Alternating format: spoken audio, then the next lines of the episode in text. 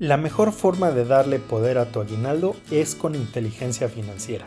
Es diciembre y ya se quedan muchas ganas de gastarlo en restaurantes, regalitos, excesos y otros gustitos. Pero recuerda que esos extras que tienes a tu día a día te pueden servir para generar más dinero a futuro. ¿Cómo? Con inteligencia financiera.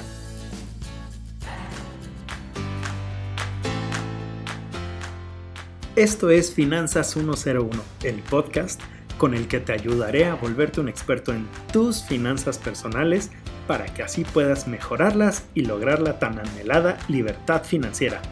Mi nombre es Ángel Somoano y te doy la bienvenida.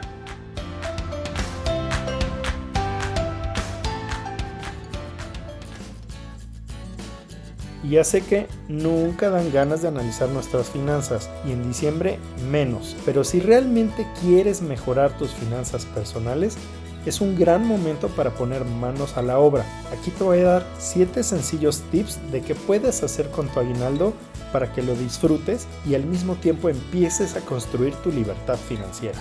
1. Si tienes deudas, es un buen momento para reducirlas o eliminarlas. Haz un análisis de cuánto las impactas con tu aguinaldo y evalúa qué porcentaje de tu aguinaldo dedicarle. Si son varias deudas, inicia liquidando completamente una. ¿Ya escuchaste mi episodio de eliminación de deudas en cascada? 2. Invierte en activos financieros, todo aquello que te pueda generar más a futuro, ya sea iniciando un plan para el retiro, un plan de rentas vitalicias o invirtiendo en bolsa. Ojo, para hacer esto último hay que entenderle primero. 3. Aprovecha para hacer remodelaciones necesarias en tu casa. Algunas de ellas también te pueden ayudar a reducir tus gastos, como cambiando aparatos por otros más eficientes en consumo eléctrico, poniendo calentadores solares, paneles solares, etc.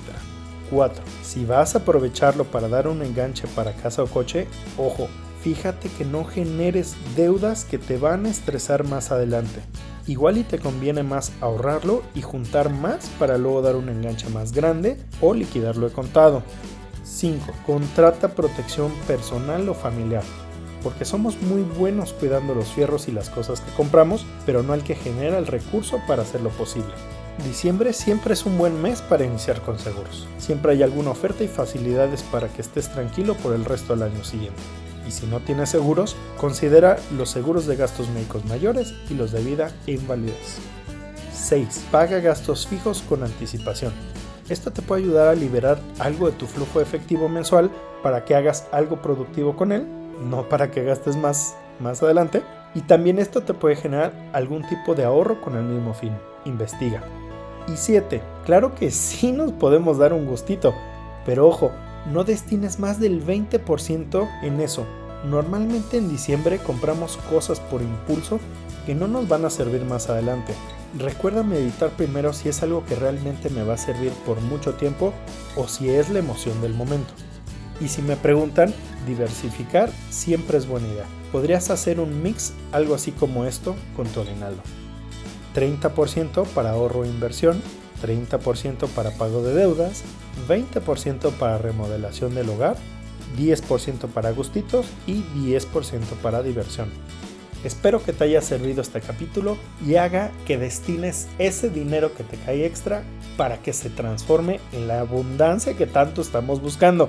Siempre mejorar tus finanzas personales empieza en el hoy. Y recuerda que me encuentras en redes sociales Facebook e Instagram como AsombraTMX. Saludos y hasta la próxima.